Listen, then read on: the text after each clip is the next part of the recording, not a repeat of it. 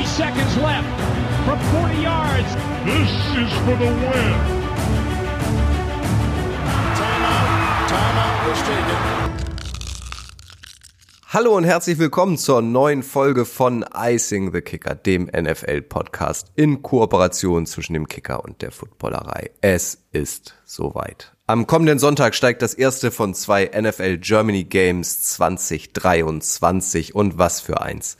In Frankfurt trifft der NFL-Titelverteidiger die Kansas City Chiefs auf die Miami Dolphins, die uns alle vor allem mit ihrer Überschall-Offense verzücken. Das wird der Hammer. Und natürlich ist das Spiel von NFL Week 9, natürlich ist es das Spiel von NFL Week 9, über das wir heute überwiegend sprechen werden, wobei es weitere Knallerspiele am Sonntag gibt. Auch die sollen nicht zu kurz kommen genau wie die Spielertransfers, die es zur Trade Deadline am vergangenen Dienstag noch gab und die Trainerentlassung bei den Las Vegas Raiders nicht zu vergessen. Wir haben heute am 2.11., heute ist übrigens Krümelmonstertag, wer will Kekse, viel zu bequatschen. Wir, das sind heute Detti aus der Footballerei. Hallo Kutsche. Ähm, Kicker-Sonderfolge zum DFB-Pokal. Let's go! Ich freue mich. Michael vom Kicker ist auch dabei. Moin Michi. Servus Kutsche. Jan wird sich ganz besonders auf diese Sonderfolge freuen. Jan, wie war dein Abend gestern? Ich habe gar nichts mitbekommen. War irgendwie Pokal? Habe ich irgendwas verpasst? Keine Ahnung, wovon ihr redet. Also Servus in die Runde. Bist du Bayern-Fan oder was? Ja, aber seit gestern nicht mehr. ja, Seit ja, gestern so sind sie, die Erfolgsfans. Ja. Da- Das Schlimme ist, man ist es ja in den letzten Jahren, man hat sich mittlerweile dran gewöhnt. Also ich habe damals gearbeitet, als sie in Kiel ausgeschieden sind, ähm, als sie letztes Jahr gegen Freiburg ausgeschieden sind, musste ich auch arbeiten. Ähm, gestern habe ich es privat geguckt, aber Das ist mittlerweile ganz, gewöhnt man ganz sich dran, schlimm, dass der man Pokal so- wohl nicht mehr Ganz schlimm, wenn man Spiele verliert, ne? Ganz, ganz schlimm. Ja, vor allem ist das jetzt, glaube ich, schon das fünfte Jahr oder so, in dem ihr nicht den DFB-Pokal gewinnt, oder? Das ist ja die Megakrise. Gab es schon Ja, mal so eine schlimme Krise beim FC Bayern München? Wir konzentrieren uns auf die Champions League. Zu Recht. Wir konzentrieren uns auf die NFL. Was erwartet euch heute in Icing the Kicker? Wir versorgen euch mit den wichtigsten News aus der NFL. Wir blicken kurz auf das heutige Thursday Night Football Duell zwischen den Steelers und den Titans. Unser Matchup der Woche ist natürlich das NFL Frankfurt Game zwischen den Chiefs und den Dolphins. Auf den Hot Seat setzt sich heute Michael, indem er behauptet, die Bengals klettern noch auf den Nummer 1 Seed in der AFC. Die User-Frage, Fragen der Woche kommen heute von Lukas und Nico.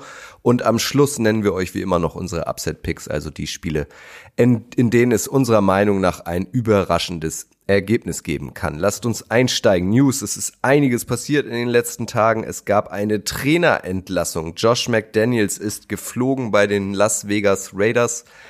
Der Head Coach, der erschütternde Auftritt im Monday Night Football Spiel bei den Detroit Lions war wohl einer zu viel. Zudem muss der General Manager gehen, Dave Ziegler und Jimmy Garoppolo wird Sonntag gegen die Giants durch Aiden O'Connell ersetzt. Antonio Pierce heißt jetzt der neue Hauptübungsleiter bei den Raiders. Michi, großes Reine machen bei den Raiders, das war fällig, oder? Ja, wir hatten ja sogar vor ein paar Wochen, glaube ich, noch diese User-Frage, ob McDaniels der Erste wird, der noch während der Saison entlassen wird. Also große Props an dieser Stelle für dieses Näschen. Weiß jetzt leider den Usernamen nicht mehr richtig prognostiziert alles. Ich hatte ja gedacht, dass McDaniels zumindest noch die Saison bekommt, aber also Monday Night, diese Vorstellung, das war ja katastrophal offensiv und ähm, deswegen konnte ich die Entscheidung schon nachvollziehen. Ähm, Offensive war, die, war der Verantwortungsbereich von McDaniels und die ist jetzt eigentlich nicht so schlecht besetzt, dass sie so massiv underperformen sollte. Und auch diese GM-Entlassung, die finde ich fast noch gerechtfertigter, denn also die Raiders-Franchise, wenn, wenn du einen Piraten im Wappen hast, dann war das quasi das Piratenschiff ohne Kurs, was da irgendwie über den Atlantik geschippert ist. Also diesen Move zum Beispiel in der Offseason, ich lasse Derek Carr gehen und hol dafür Jimmy G, habe ich von Anfang an überhaupt nicht verstanden. Jetzt, ähm, ja, die Raiders brauchen einen kompletten Neuanfang, deswegen finde ich diese, diese Moves alle total nachvollziehbar, auch jetzt Aiden O'Connell diese paar Spiele zu geben. Ähm, macht für mich jetzt alles Sinn, nachdem bei den Raiders für mich in den letzten Jahren sehr viel nicht Sinn gemacht hat oder keinen Sinn gemacht hat. Zusätzlich war am Dienstag auch noch Trade Deadline in der NFL und äh, da gab es einige interessante Transfers noch. Ähm, den einen oder den anderen werden wir hier in dieser Folge auch noch besprechen. Einen müssen wir aber herausstellen.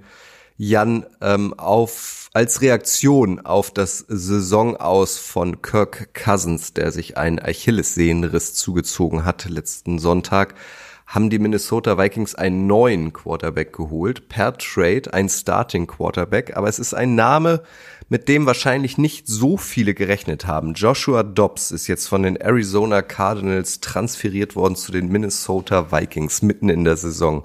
Wie bewertest du denn diesen Trade? Auf den ersten Blick überraschend, muss ich ehrlich zugeben, habe ich nicht mit gerechnet. Ist natürlich eine bittere Geschichte für die Vikings, nachdem wir uns letzte Woche einig waren, dass Kirk Cousins nicht mehr getradet wird, dass er vielleicht nochmal die Vikings ähm, in eine erfolgreiche Saison führen kann. Jetzt das Verletzungsaus.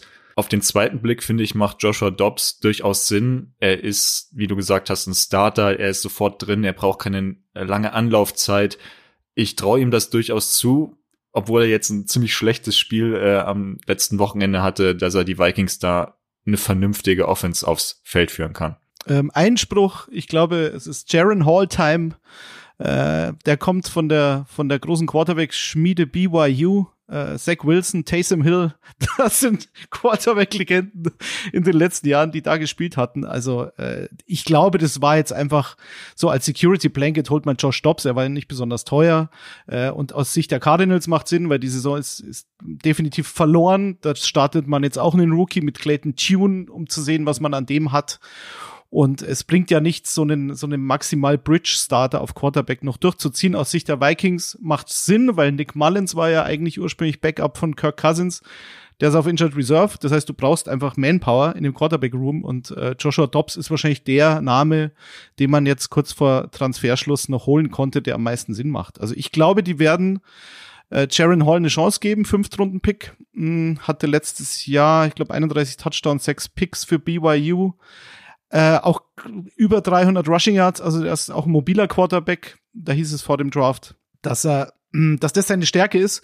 Allerdings scrambled er manchmal zu schnell aus der Pocket raus und ist fast akkurater äh, im Lauf als als klassisch Kirk Cousins äh, Style Quarterback, der er halt überhaupt nicht ist. Äh, also ich bin gespannt, wie das wie das ausgeht und wenn es nicht klappt, dann hat man halt Josh Dobbs in der Hinterhand und das war glaube ich der Sinn bei der Sache. Ja, also, also ich glaube, sie müssen äh, Jaron Hall starten lassen. Also ich habe diesen Josh Dobbs Trade auch nur verstanden, weil äh, Grill ist jetzt leider nicht da, aber für Dobbs der Preis war Dobb. Nee, ähm, also der Preis ist ja wirklich, also es war sehr günstig dafür, dass Josh Dobbs ja auch wirklich schon einiges gezeigt hat.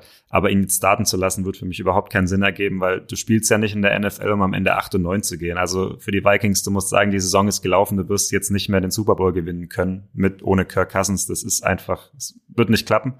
Ähm, ja, aber sie stehen bei 4-4. Also ich meine, es gibt ja schon noch was zwischen Super Bowl und und Tanken. Naja, also aber willst du, aber, aber was, willst ne? du willst also sie werden auch nicht in die Playoffs kommen ohne Kirk Cousins meiner Meinung nach. Das glaube ja, ich aber nicht. das was wisst ihr denn mal als Front Office? Du kannst nicht sagen, ja okay, also klar, ohne Cousins verlieren wir jetzt jedes Spiel und deswegen starten wir jetzt ja, aber den willst Rookie. Du, so willst denken, du unbedingt so denkt man ja nicht. gehen, was also da, dann dann ja, aber es ist ja keine Frage des an, was Wollens. der junge Quarterback dann, dann gucke ich mir doch lieber an, was der junge Quarterback macht. Ja, aber sie also, haben keine, keine Wahl mehr gehabt. Was wollen sie denn tun? Sie können ja die Saison nicht in die Tonne treten bei 4-4. Also ich musste aber auch Einspruch zum Einspruch geben. Für mich ist Dobbs der Mann, der da noch eher äh, die Vikings in die Playoffs führen kann, als ein Fünftrunden-Rookie, mit dem da jetzt experimentiert wird, der noch überhaupt keine Erfahrung hat. Das, das, ist, das ist klar. Sehe ich, ich sehe das nicht nur als absolute nicht. Notlösung. Das werden wir dann sehen. Also ich glaube auch, dass Hall vielleicht jetzt starten wird, aber ich glaube, dass Dobbs definitiv noch für die Vikings am Feld stehen wird und nicht nur äh, so eine quantitative Ergänzung ist. Das würde ich nicht sagen. Das ist wahrscheinlich, aber deswegen haben sie es gemacht, damit sie da so eine Backup-Lösung haben, falls es mit dem Rookie nicht klappt, was ja keine Überraschung wäre. Logisch. Also vor allem ist das Programm der Vikings in den nächsten Wochen ja auch relativ einfach. Die spielen jetzt bei den Falcons, dann gegen die Saints, dann bei den Broncos und dann gegen die Bears. Also es ist jetzt nicht die Creme de la Creme der NFL. Wer weiß, wir werden es im Auge haben. Vielleicht ist ja dieser genannte Rookie Quarterback der Vikings fünf Runden Pick. Nächste Woche Thema bei Icing the Kicker. Wir schauen jetzt aber erstmal aufs heutige Spiel, auf das Thursday Night Game und das lautet die Titans zu Gast bei den Pittsburgh Steelers. bei den Titans hat uns zuletzt ein Mann ähm, positiv überrascht, der na, wie wollen wir es nennen, äh, einen besonderen Geschmack hat. Ihr kennt es alle, Will Levis, der gern Mayo in seinen Kaffee packt und gern besonders äh, zermanschte Bananen isst, hat vier Touchdown-Pässe geworfen gegen die Falcons und äh, bei den Steelers ist natürlich die große Frage, äh, ob Kenny Pickett oder Mitch Trubisky als Quarterback heute an das Center auflaufen. Was ist denn das kleinere Übel, Michi? Ich denke, das kleinere Übel ist Kenny Pickett, wenn ich gesehen habe, was Trubisky jetzt letzte Woche wieder für eine furchtbare Interception geworfen hat. Ähm, ich glaube, den kannst du mittlerweile nicht mehr als, als Starter reinbringen. Ähm, aber was halt stark ist bei den Steelers, ist halt immer noch die Defense. Und ich glaube, dass sie auch mit dieser Defense das Spiel tatsächlich gewinnen könnten. Ähm, wir haben es ja schon oft gesehen, dass so ein Quarterback wie Will Levis in die Liga kam und im ersten Spiel alles rasiert hat und dann ein, zwei Spiele später der komplette Einbruch kam.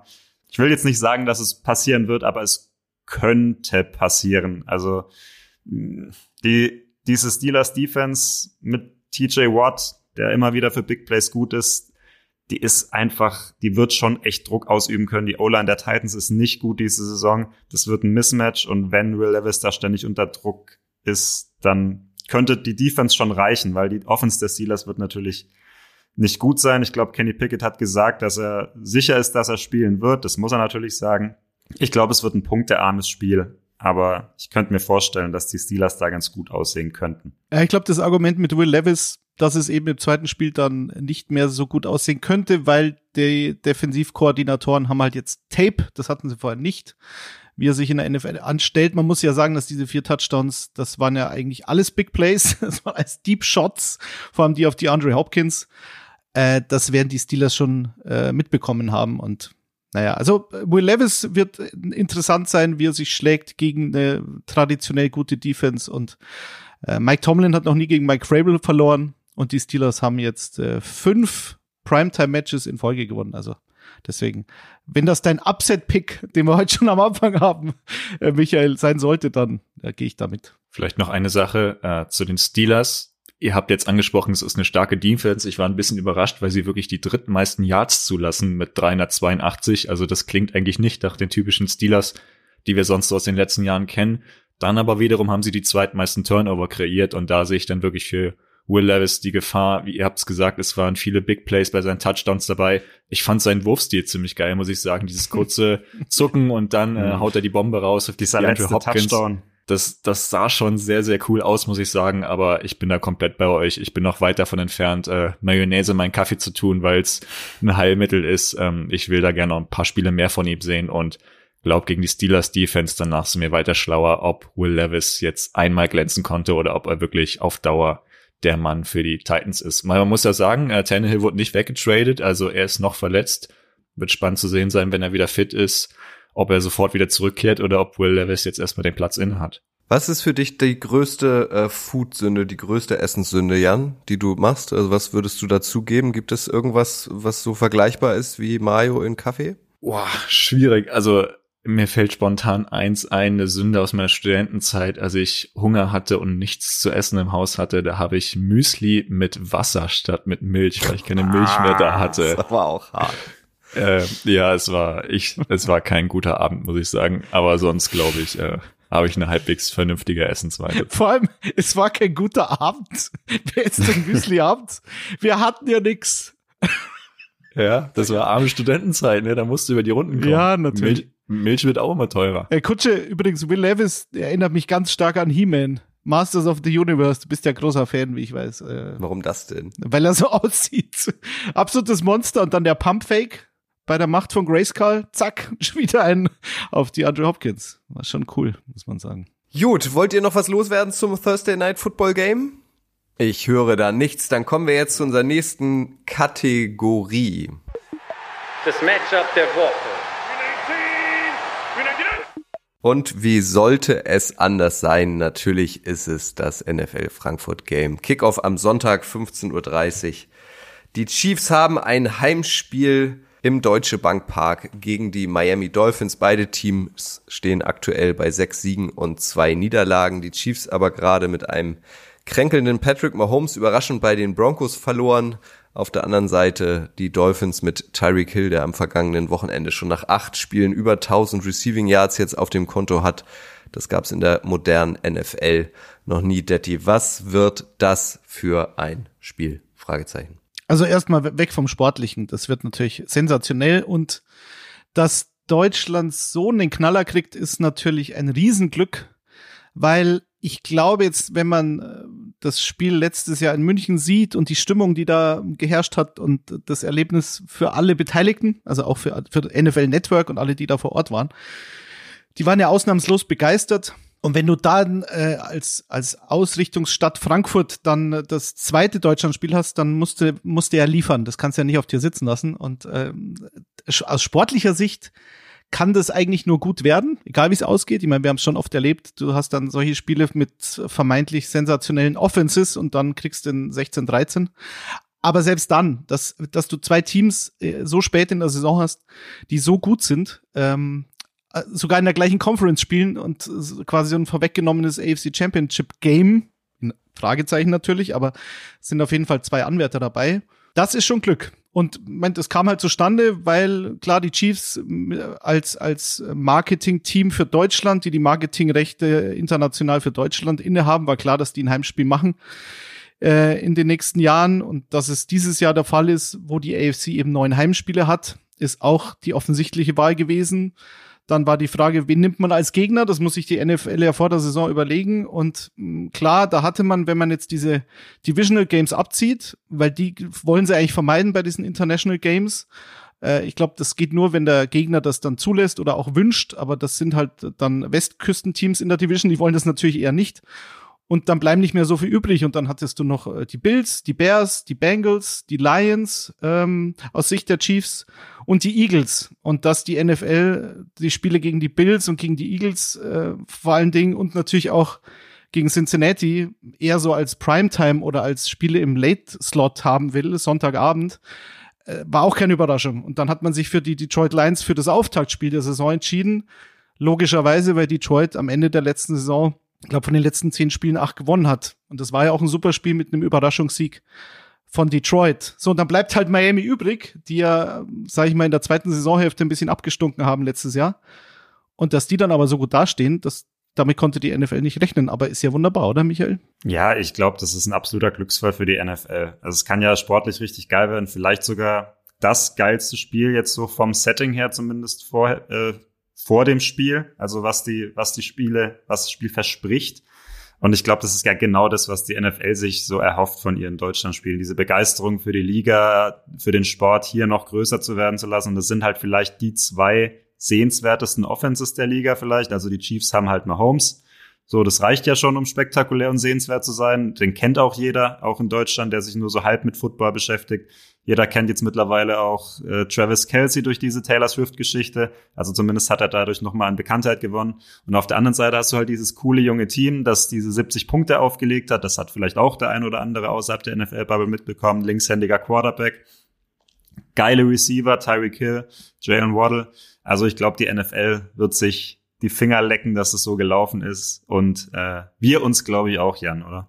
Absolut, absoluter Glücksfall für die NFL, für Frankfurt. Du hast so viele Geschichten, ihr habt es angesprochen, aus sportlicher Sicht. Du hast Star Power, du hast die Gesichter der Liga mit dabei, du hast Hill gegen sein altes Team, der jetzt schon ankündigt, ich werde eine Menge Trash Talk rauslassen. Also du hast so viele Geschichten, die du rund um dieses Spiel erzählen kannst. Da kann sich Frankfurt auf ein sehr, sehr gutes Spiel freuen, definitiv. Aber dann lasst uns doch mal konkret einsteigen. Also, wir haben auf der einen Seite Tyreek Hill, Jalen Waddle, Raheem Mostert und, und, und. Und auf der anderen Seite ähm, die Offense der Chiefs. Besteht aus nicht ganz so vielen Playmakern. Eigentlich müsste man da immer Patrick Mahomes, Travis Kelsey nennen. Ähm, und ähm, auf der anderen Seite haben wir halt zwei Defenses, die äh, die jeweilige Power stoppen müssen. Und wir haben da eine ganz gute Frage bekommen von Lukas Kosa, Detti.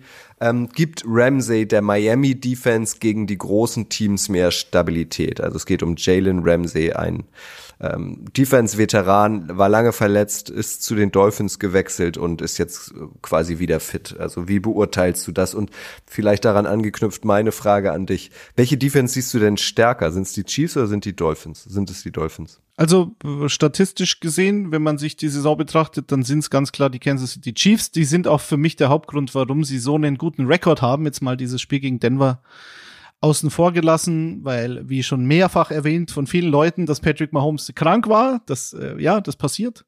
Das hat sicherlich ähm, nicht geholfen. Dass die Chiefs Receiver im Vergleich zu den Dolphins Receivern da nicht besser sind, das ist, glaube ich, auch klar. Also muss es halt die Defense richten und das hat sie relativ oft getan schon in der Saison. Auf der anderen Seite bei den Dolphins, Ramsey kam jetzt zurück und äh, nach unter 100 Tagen hm, seit seiner Verletzung, also seit Meniskusverletzung. Das ist eine Geschichte, da ist man dann, glaube ich, schon relativ bald wieder fit. Ich weiß aus eigener Erfahrung, natürlich auf einem anderen athletischen Niveau, aber das war jetzt nochmal nicht unbedingt der Worst Case für ihn, was, was die Knieverletzung betrifft. Und ja, und nach dem Spiel, das fand ich sehr lustig, war wieder ein klassischer Mike McDaniel. Ähm, Ramsey hat mich enttäuscht, er hat mir ähm, einen Pick Six versprochen und es war ein Pick Field Goal. Das, ja, das, ähm, das hat er nicht eingehalten. Jetzt schauen wir mal, ob es äh, gegen die Chiefs dann klappt. Also ich glaube, es hilft. Ich glaube aber auch, dass die Chiefs Receiver jetzt nicht die Creme de la Creme der NFL sind und das ähm, bleibt, glaube ich, unwidersprochen, oder, Michael? Ja, es, es war, glaube ich, auch wieder typisch Jalen Ramsey, weil er, er hat er selbst hat ja im Nachgang gesagt, ja, ich habe die ganze Zeit gesagt, ich fange eine, Interception in meinem ersten Spiel. Ähm, hat er dann auch gemacht, aber er hat natürlich Mike McDaniel anscheinend was anderes gesagt, nämlich, dass er einen Pick Six fängt. Ähm, also es ist natürlich auch dieser, er ist dieser Trash-Talker, ist der, der einfach extrem überzeugt äh, von sich ist. Aber er bringt halt auch diese Star Power mit. Das ist erstmal auch wiederum geil für dieses Spiel, dass wir quasi nochmal einen der Stars der NFL haben. Jalen Ramsey ist der beste Cornerback der letzten fünf, sechs Jahre gewesen in der NFL, wenn du alles zusammenrechnest. Und ich glaube, die Dolphins brauchen gerade gegen diese großen Gegner einen wie Jalen Ramsey, denn die Defense war denen bis jetzt noch nicht so gewachsen. Also wir haben gesagt, sie hatten noch nicht so die großen Gegner. Gegen die Eagles hat es dann nicht funktioniert, aber auch die Defense nicht gut. Deswegen glaube ich schon, dass die ähm, dass Ramsey ihm nochmal einen Push geben wird, wobei ich halt auch nicht weiß, inwiefern der am Sonntag dann schon so zu sehen sein wird.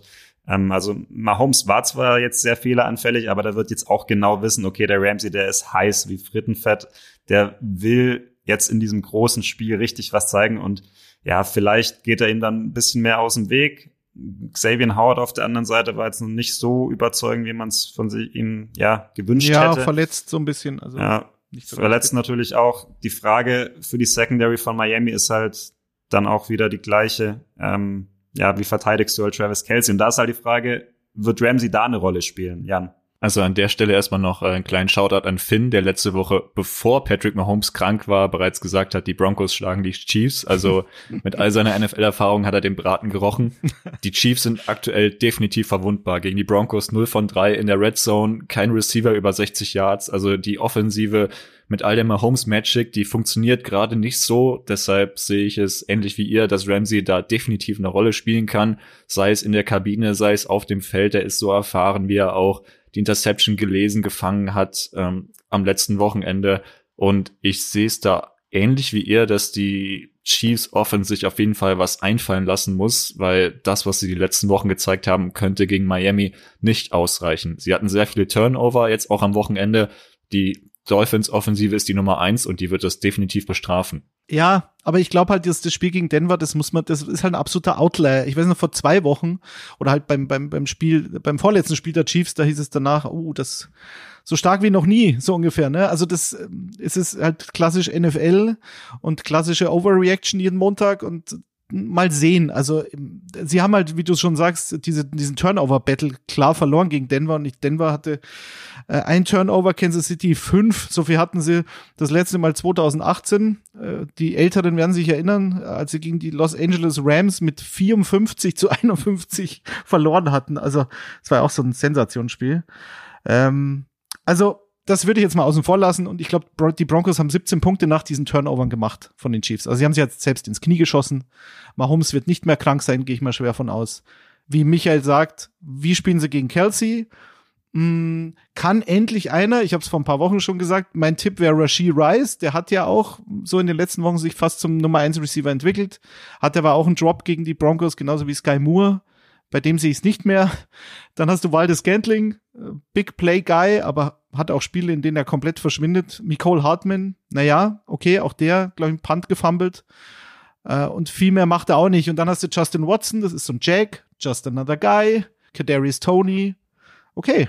Also da bleibt dann halt eigentlich nur noch Travis Kelsey durch die Luft. Isaiah Pacheco, der alte Stampfer, der kann dir natürlich auch so ein Spiel tragen. Aber ich glaube, das fehlt noch. Und wenn die Chiefs da was gewinnen wollen, dann muss einer von diesen Receivern einfach wie schon mehrfach erwähnt, noch mal einen Schritt machen. Anders geht's nicht, glaube ich. Also eins sollte ja auch klar sein nach den letzten Jahren, was du überhaupt nicht machen darfst, ist Patrick Mahomes in irgendeiner Art und Weise abschreiben. Also da kann auf Receiver stehen, wer will. Ja, ja, er, er ist der Quarterback, der die Spiele allein gewinnen kann. Da bin ich auch bei dir. Man darf jetzt das Broncos-Spiel nicht überbewerten. Das hat jedes Team irgendwie mal drin, wo gar nichts geht. Und wenn einer von 0 auf 100 wieder direkt durchstarten kann, dann ist es Patrick Mahomes, der wahrscheinlich noch mal motivierter sein wird, in Frankfurt zu zeigen, hier, ich bin der Star der Liga, ich bin der äh, Go-To-Guy und ich werde jetzt mal allen zeigen, was ich kann. Was ich da auch noch ein Faktor finde, ist auf jeden Fall, dass sie nicht im Arrowhead spielen. Ich glaube, das kommt den Dolphins extrem zugute. Ich glaube, das hätte den Chiefs nach der Niederlage gegen Broncos gut getan, im eigenen Spiel, äh, im eigenen Stadion spielen zu dürfen. Jetzt wird's etwas neutraler mit ein paar neutraleren Fans. Bin auch sehr gespannt, äh, wie sich das so verteilt. Letztes Jahr in München hätte man eigentlich gedacht, es sind vielleicht ein paar mehr Seahawks im Stadion. Dann hat sich das aber doch mehr gedreht in Richtung Buccaneers. Bin sehr gespannt, wie sich das jetzt in Frankfurt verteilen wird. Wenn man das so hört, Michi, ähm, könnte man meinen, die Dolphins sei Favorit in diesem Spiel. Siehst du das auch so? Oh, das ist eine sehr gute Frage, die ich jetzt gar nicht so beantworten kann. Also die Dolphins haben halt auf jeden Fall aktuell die bessere Offense, was krass ist, weil die Chiefs eigentlich über Jahre hinweg eigentlich immer die beste Offense hatten. Dieses Jahr sind es die Dolphins, die die beste Offense haben in der ganzen äh, NFL meiner Meinung nach.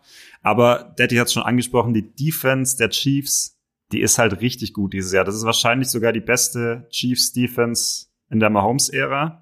Und die Dolphins, die haben ein bisschen underperformed, meiner Meinung nach. Ich hatte sie ja sehr hoch mit Vic Fangio, die Defense vor der Saison.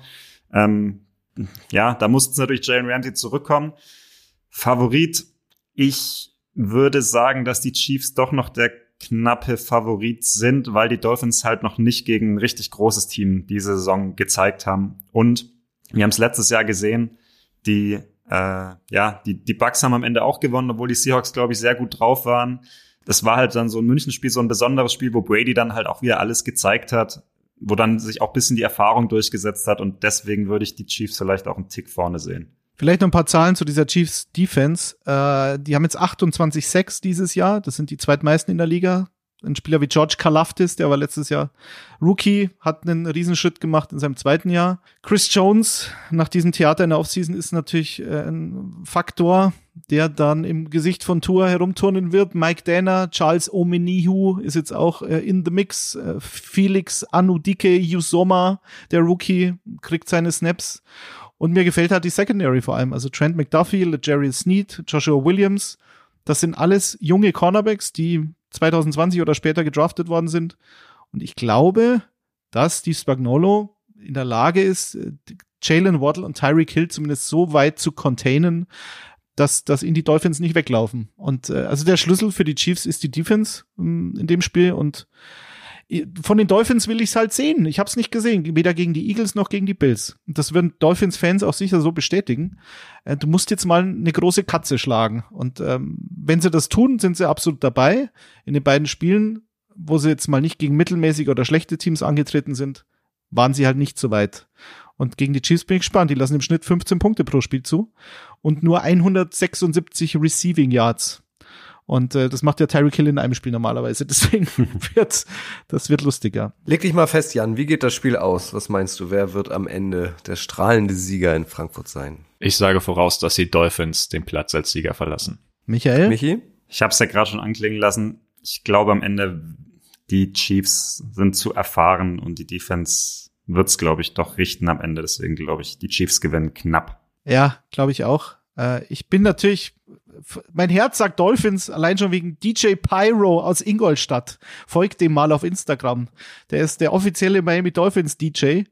Ähm, Im Louisiana in Frankfurt ist so eine Bar, da sind anscheinend Partys Freitag und Samstag, so wie ich das mitbekommen habe. Legt also er dann dahin, auch im Stadion auf? Sagt ihm schönen Gruß. Ich weiß es nicht. Kann ich Das dir ist ja die sagen. Frage, was wird das neue Country Roads dieses Jahr? Das Wird's was von. Taylor Swift? Äh, Shake It Off haben die Broncos Mhm. gespielt nach dem Spiel. Fand ich sehr lustig. Muss ich, muss ich schmunzeln. Ja, ich sage auch Chiefs. Ähm, aber ja, äh, mich würde es freuen, wenn die Dolphins gewinnen, weil dann wären sie voll dabei. Und dann wäre die Ja. AFC wieder ein bisschen spannender, weil dann musst du wirklich mit ihnen rechnen, glaube ich. Super. Am Sonntag geht's los. 15.30 ist Kickoff. Äh, verfolgt auf jeden Fall die Social Media Kanäle des Kicker und der Footballerei, weil beide Medien natürlich in großer Kapelle vertreten sein werden beim Spiel, falls ihr keine Tickets bekommen habt. Wir kommen zur nächsten Kategorie. Der Icing Hot Seat.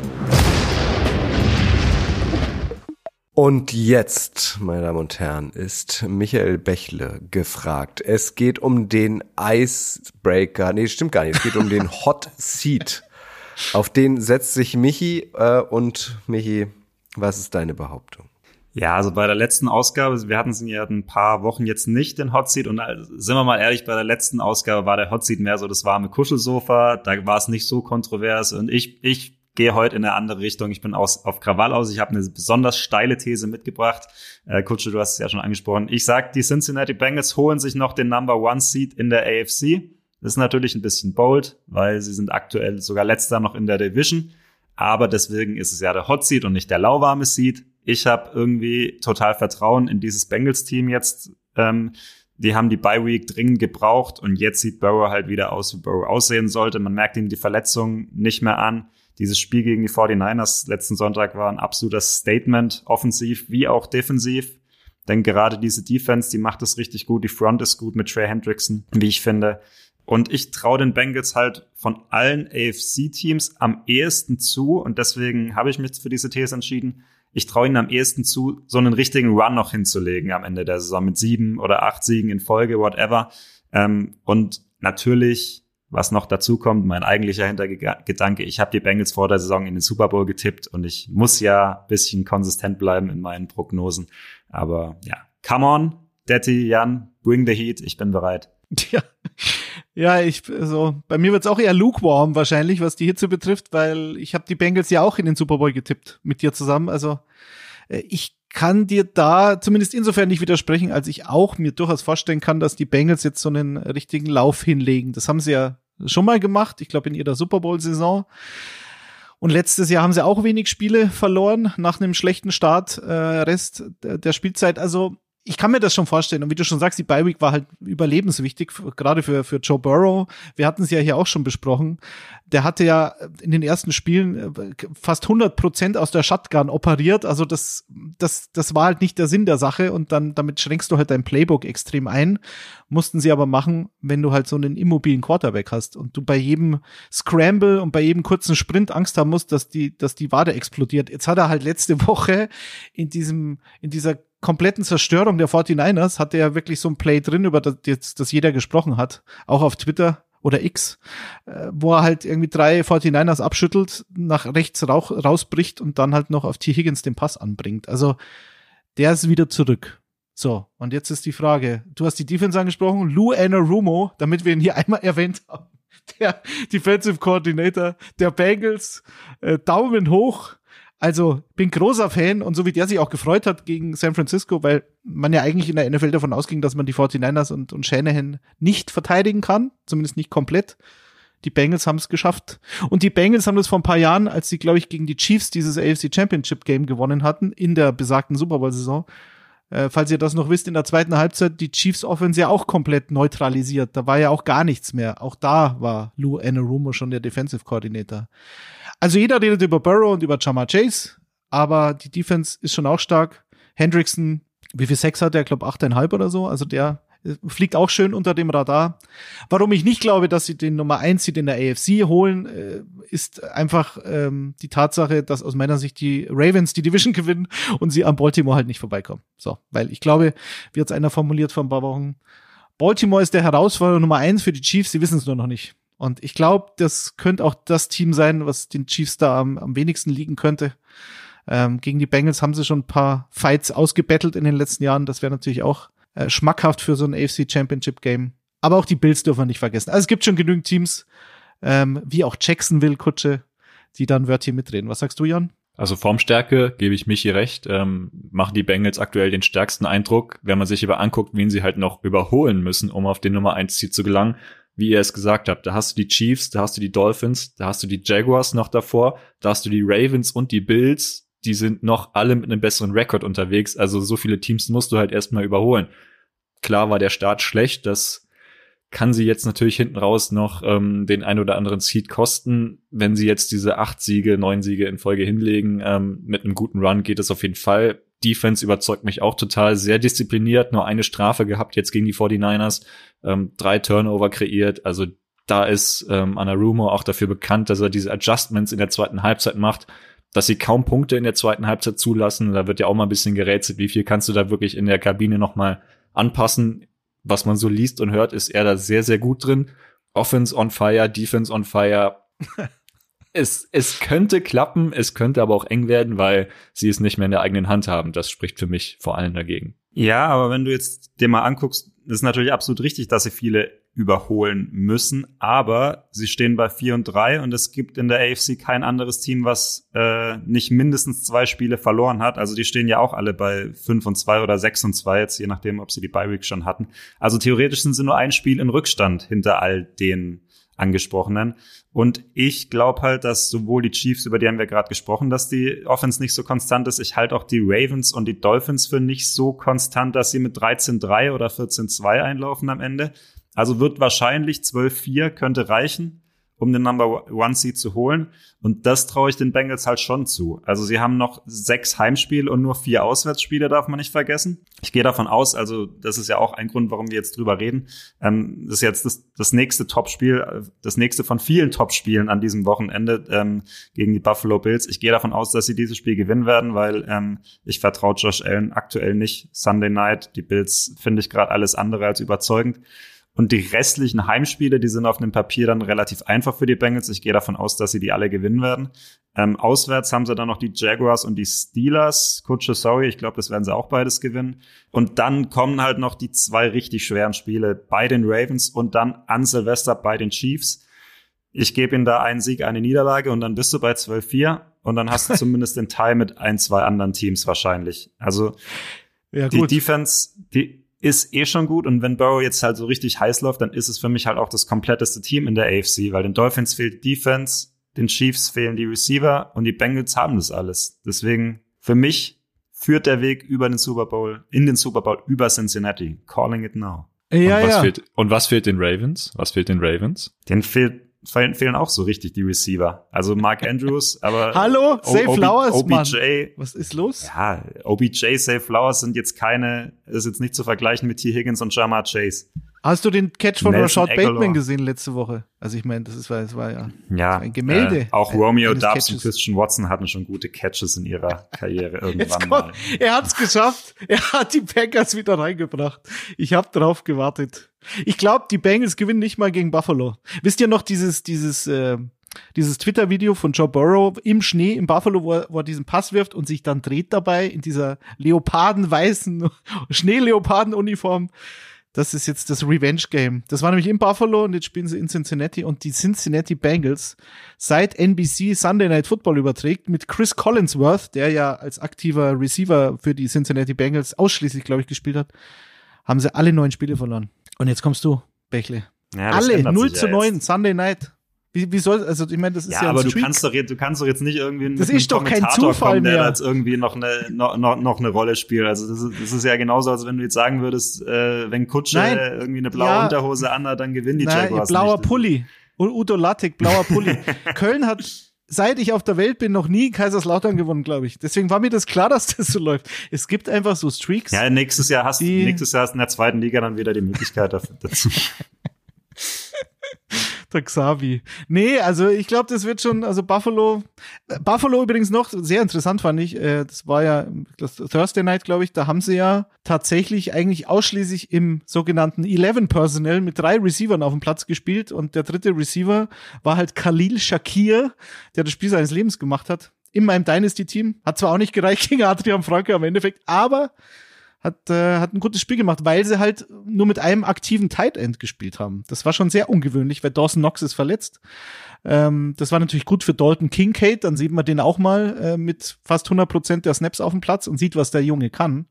Ja. Ich, da bin ich, das wird interessant, wie sie diese Offense jetzt angehen, weil die Titans waren halt alle verletzt, deswegen war Kincaid der einzig Active Titan äh, an dem Spieltag, aber äh, da kommt zumindest jetzt einer wieder zurück. Knox ist es nicht. Und was machen sie? Bleiben sie hier mit diesem, mit diesem 11 Personnel und hauptsächlich drei Receivern, die auch alle so gut wie alle Snaps gespielt haben.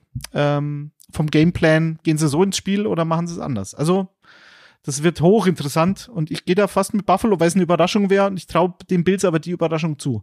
Die sind ein bisschen inkonstant, so wie die Cowboys in der NFC, aber wenn die on fire sind, dann schlagen die jeden oder können jeden schlagen und ich kann es mir durchaus vorstellen. Sunday Night. Apropos Überraschung, das ist eine perfekte Überleitung zu unserer nächsten Kategorie. Herr, Herr Godell, noch eine Frage. Lassen Sie uns noch eine Frage für die User, bitte.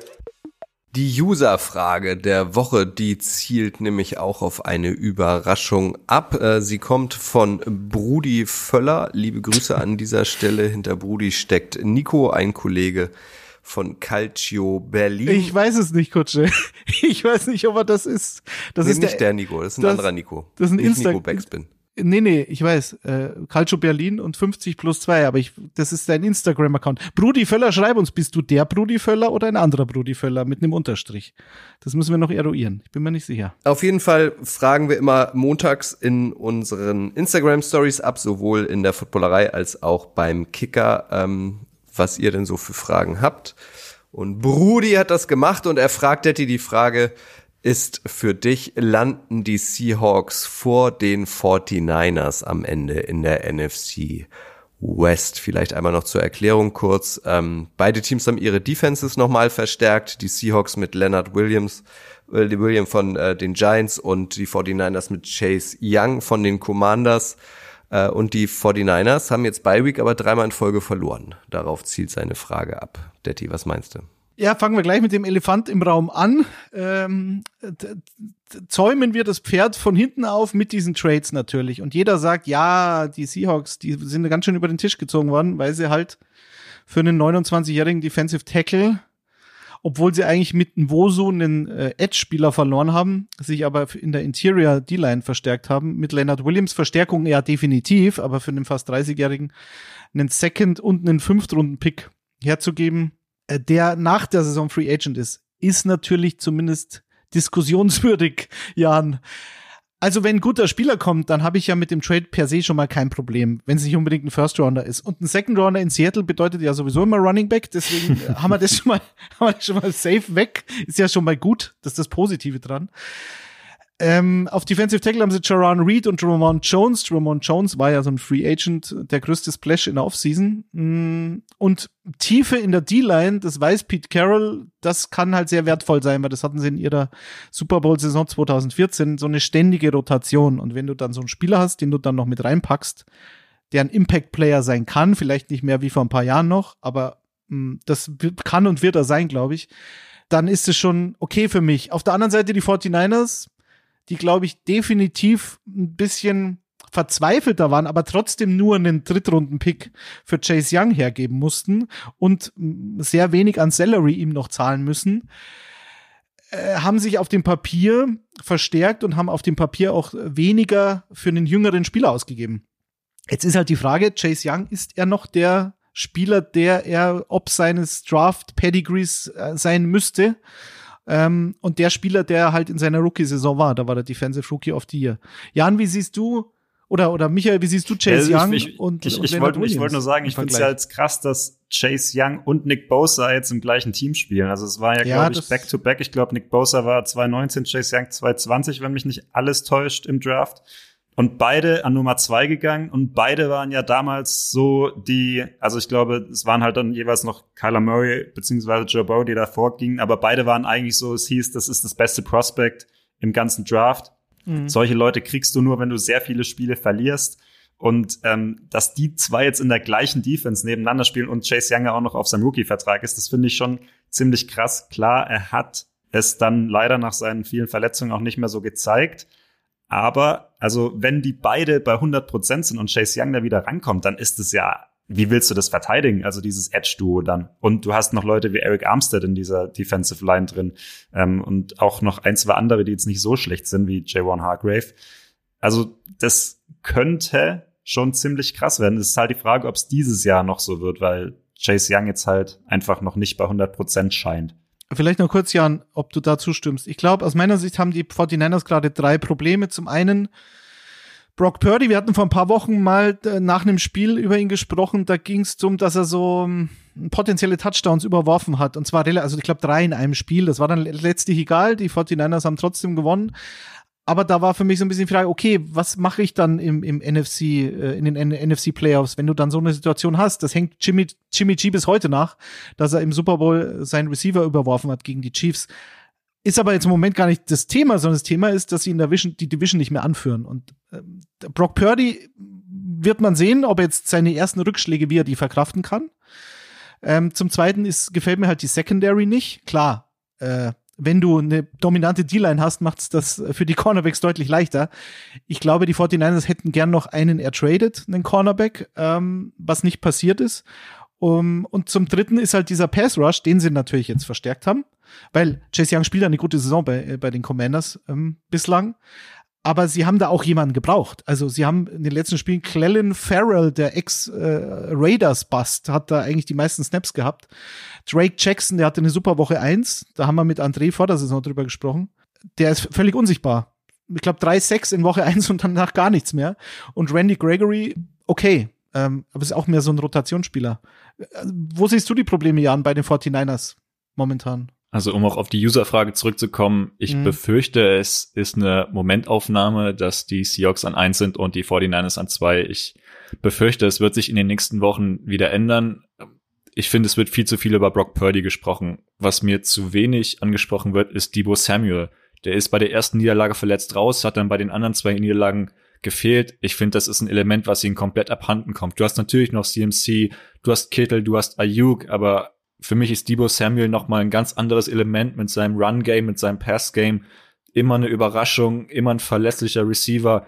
Und ich glaube, wenn der zurückkommt, sie haben jetzt die Bye Week, wir hatten auch mit Schuhen drüber gesprochen, wann sind so die besten Momente für eine Bye Week? Ich glaube, für die 49ers ist das jetzt genau die Woche. Sie können sich sammeln, sie können Chase Young einbauen, sie können wieder fit werden und ich glaube, dann sehen wir wieder die alten 49ers und nicht mehr die aus den letzten drei Niederlagen. Vielleicht kriegt dann auch Purdy wieder seine Sicherheit zurück ich glaube, dass mit Samuel und mit Chase Young da die 49ers wieder zu alter Stärke zurückfinden und sehe da auch Probleme bei den Seahawks, über die wir vielleicht noch reden müssen, in der Defense, in der Offense und sehe da generell leider mehr Potenzial bei den 49ers, das wieder rumzudrehen. Ja, muss ich, muss ich mitgehen. Äh, ich glaube, die 49ers, um diese Frage zu beantworten, werden am Ende die Division gewinnen. Ähm, großen Respekt weiterhin für die Seahawks, was die da machen in den letzten zwei, drei Jahren. Sehr gutes Coaching. Nix für ungut, aber ich sehe es irgendwie noch nicht so richtig in dieser Saison. Also die Defense, die gerade die Secondary ist natürlich super. Devon Witherspoon entwickelt sich richtig gut.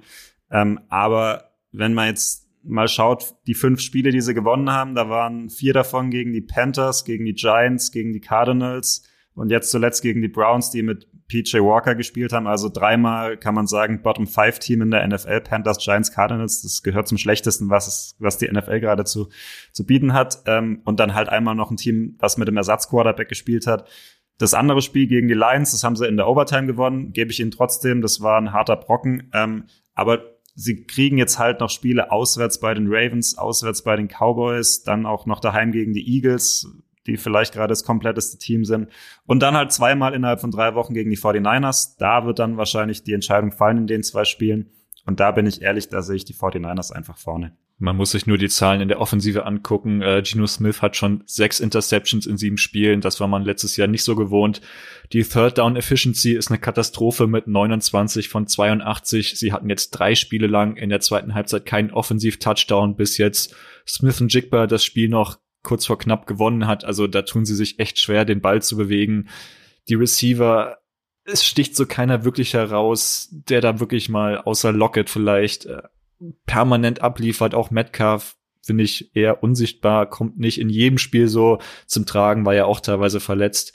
Und da bin ich leider bei dir. Da warten noch einige schwere Spiele auf die Seahawks. Aber ich bin gespannt. Ich finde es auch geil, wenn man jetzt vergleicht letztes Jahr da wurden sie ziemlich geschreddert von den 49ers in den zwei Spielen.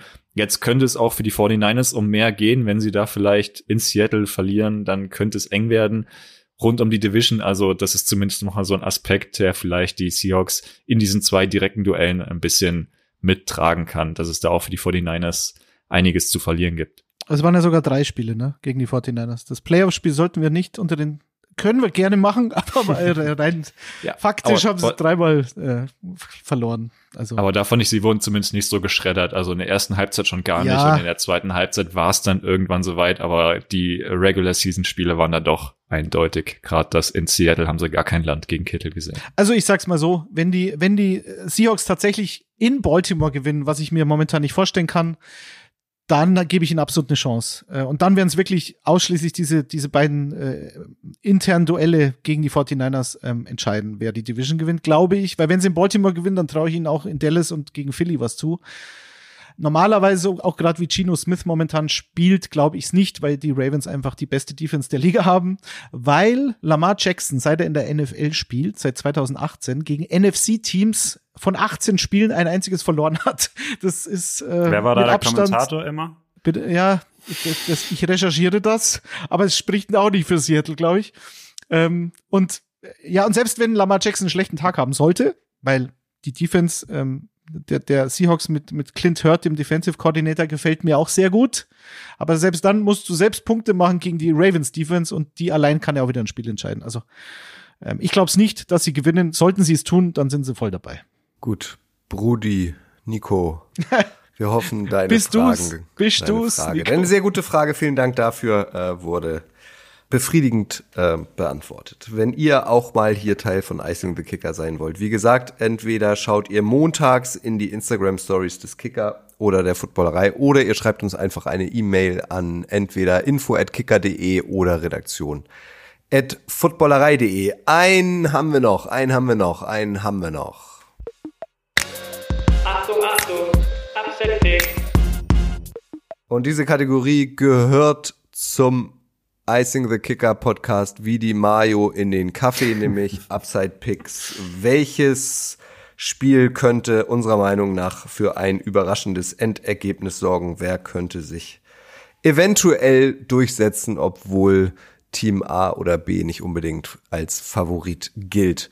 Michi, du hattest deinen ja schon genannt, ne? Willst Ja, du den noch mal ich- kurz ich- wiederholen an dieser Stelle? Weil hier gehört der Upset Pick ja hin. Ja, ich glaube, Saarbrücken gewinnt gegen Bayern. Das ist mein Abs. Sehr gut, haben wir das auch notiert. Ist natürlich sehr unrealistisch. Die Bayern verlieren ja nichts. Aber ich, ich, ja ich, so will auch, ich will auch mal was wagen. Ja, okay, sehr gut. Jan, ich glaube, du fühlst dich gerade angesprochen. Was ist denn dein Upset-Pick? Ich überlege gerade, was ich zu Leverkusen und der Vizemeisterschaft sagen kann, aber ich glaube, da sind alle Witze der Welt schon erzählt. Von daher, ich habe mich für die Cardinals entschieden gegen die Browns. Die Cardinals stehen bei 1 und 7, werden definitiv mit einem neuen Quarterback auflaufen, nachdem Joshua Dobbs weg ist. Es ist noch nicht ganz klar, wird's Clayton Tune der Rookie oder wird's doch Kyler Murray nach seiner Verletzung? Ich glaube, ich würde eher auf den Rookie setzen. Und man muss kein Geheimnis drauf machen, draus machen. Die Browns sind Hauswar-Favorit mit der Defense. Da muss schon einiges passieren. Und genau da sehe ich die Gefahr. Es ist total ekelhaft für den Kopf. Die Browns sind Hauswar-Favorit. Sie haben viel zu verlieren. Sie haben nichts zu gewinnen. Und da will ich erstmal sehen, dass sie 60 Minuten ihre Leistung auf den Platz bringen können, was sie eigentlich können. Oder ob sie sich nicht vielleicht doch an das Niveau der Cardinals anpassen, bisschen im Kopf nicht da sind und sobald ein paar Prozent fehlen, kann das direkt schiefgehen. Von daher sage ich, die Cardinals sorgen da für die Überraschung des Wochenendes. Mm. Ich weiß nicht, ob die Defense der Browns das zulässt, dass es eine Überraschung gibt, weil die, an der lag es ja auch nicht in Seattle, vor allen Dingen nach diesem ersten Viertel, wo alle gehypt waren in dem Stadion mit den Throwback-Trikots und wie auch immer. Und dann haben sie mal kurz ausgeatmet und dann haben sie gezeigt, aus welchem Holz sie geschnitzt sind. Kann mir fast, kann mir eigentlich vorstellen, dass Arizona da offensiv Punkte machen kann. Äh, mein Upset wäre, weiß nicht, ist es ein Upset? Die Dallas Cowboys gewinnen gegen die Eagles. Es ist halt Divisionsduell, es ist auch wieder mit, könnte eine Vorentscheidung, ne, Vorentscheidung. Was heißt das? Es könnte, das Rennen könnte schön offen bleiben, egal wer da gewinnt, das ist auch klar. Aber es ist halt ein geiles Spiel, schon wieder ein Topspiel. Wir haben so viele dieses Wochenende und ähm, ich bin ja Dak Prescott Fan. Ähm, da hat man letztes Mal schon Jahren, da hast du gesagt, du bist überrascht, dass ihn so positiv sieht. Das Ding ist, wenn der, wenn er gut ist, dann ist er richtig gut. Und gegen die Eagles war er halt in den letzten Spielen immer richtig gut ähm, hat alle gewonnen, haben die Cowboys haben im Schnitt 44, 44 Punkte gemacht gegen Philly in den letzten drei Spielen. Ich glaube, einmal haben sie ihre Starter geschont, das war so am Ende der Regular Season. Äh, die Eagles, das muss man dann äh, mit einem Sternchen versehen, aber elf Touchdowns, nur eine Interception gegen Philly. Und wenn Prescott so spielt wie jetzt wieder gegen die Rams oder wie gegen die New York Jets, also die New York Jets äh, Passverteidigung ist historisch gut, glaube ich wirklich. Also da, du kannst gegen die Jets den Ball durch die Luft eigentlich nicht bewegen. Und da hat er absolut überzeugt. Die Giants hat er komplett zerstört in Woche eins. Und dann hast du aber halt so Spiele wie gegen Arizona, wo sie aber, glaube ich, auch selbst ein bisschen schuld waren, weil sie halt in der Red Zone, glaube ich, da waren sie viermal in der zweiten Halbzeit und haben, weiß ich nicht, sechs Punkte gemacht mit den Field Goals. Also, okay. Das Ding ist halt, sie haben halt gegen die 49ers die haben ihn halt den Hintern versohlt, so 42 zu 10. Und jetzt bin ich gespannt, gegen so ein Powerhouse in der NFC aus der eigenen Division. Und wenn sie das gewinnen, dann sind die Cowboys auch wieder heiß. Und dann haben wir wieder Schuhan, Schuhan in der Sendung und der sagt wieder, dass es eine Disco-Truppe ist. Also, die sind halt völlig unkonstant. Aber äh, wie gesagt, wenn, wenn die gut drauf sind, dann traue ich ihnen halt auch einen Sieg gegen eigentlich jedes Team in der NFL zu. Deswegen ähm, traue ich ihnen auch gegen die Eagles zu am Wochenende. Mal sehen. CD Lamb übrigens. Neun Catches in der ersten Halbzeit gegen die Rams. Naja. Ich traue den von dir angesprochenen New York Jets ein Upset zu. Auch wenn sie eigentlich den besseren Rekord haben, aber ich glaube, die gewinnen Monday Night, die Jets gegen die Chargers. Das wird der vierte Sieg in Folge und es wird wieder Winning Ugly in Perfektion und Brandon Staley ist nach Josh McDaniels derjenige, der auch diese Saison nicht überleben wird. Das war Icing the Kicker vom ersten vom zwei NFL Frankfurt Games. Für alle, die im Stadion sind am Sonntag, genießt es. Das ist, glaube ich, das Größte, was der deutschsprachige Fan bislang in Sachen NFL erleben kann. Aber selbst wenn ihr keine Tickets habt, kommt nach Frankfurt. Auch da gibt es wahnsinnig viele Partys und Happenings. Auch das wird alles in NFL-Farben sein. Äh, und wenn ihr am TV dieses Spiel schaut, das wird einfach großartig. Und es ist noch nicht das Ende. Also nächste Woche gibt's ja dann noch ein weiteres Spiel. Klingt nicht ganz so glanzvoll, aber das letzte, was wir tun sollten, ist uns beschwer, äh, zu beschweren, dass ein Re Regular Season Game der NFL auf deutschem Boden stattfindet. Da geht's dann um das Duell der Patriots gegen die Colts und das wird natürlich nächste Woche bei Icing the Kicker hier eine große Rolle spielen. Die nächste Folge erscheint dann am 9. November, also und, Donnerstag in eine Woche. Und Kutsche, äh, du hast gerade angesprochen, alle vor den Fernseher setzen. Wer sich aber nicht vor den Fernseher setzen kann, weil wir gucken raus, Wetter ist gerade so toll in Deutschland, man will was machen. Ähm, wir werden auch vom Kicker einen Live-Ticker direkt aus dem Stadion anbieten. Ähm, so. Grille und ich und äh, Thomas werden vor Ort sein ähm, da gerne reinschauen, auch als Second Screen vielleicht, um ein bisschen ähm, noch reinschnuppern zu können. Für die, die nicht im Stadion sein können, ähm, werden wir ein paar Eindrücke noch einfangen, genau wie auf den Social Media Kanälen.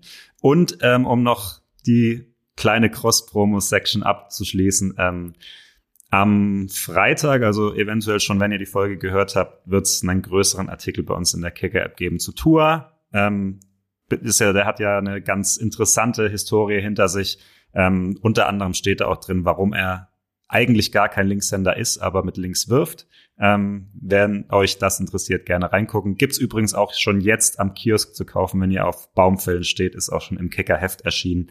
Äh, kleiner Teaser an dieser Stelle und wie gesagt, am Sonntag dann alles aus dem Stadion auch in der App. Print lebt. Ausrufezeichen. Haptik. Ich will Haptik. Sehr gut. Also, dann danke ich euch dreien. Wir hören uns hier nächste Woche wieder und ja, ganz viel Spaß am Game Day am Wochenende. Ab 15.30 Uhr geht schon los bis tief in die Nacht. Was wollen wir mehr? Tschüss. Ciao zusammen. Ciao. Ade.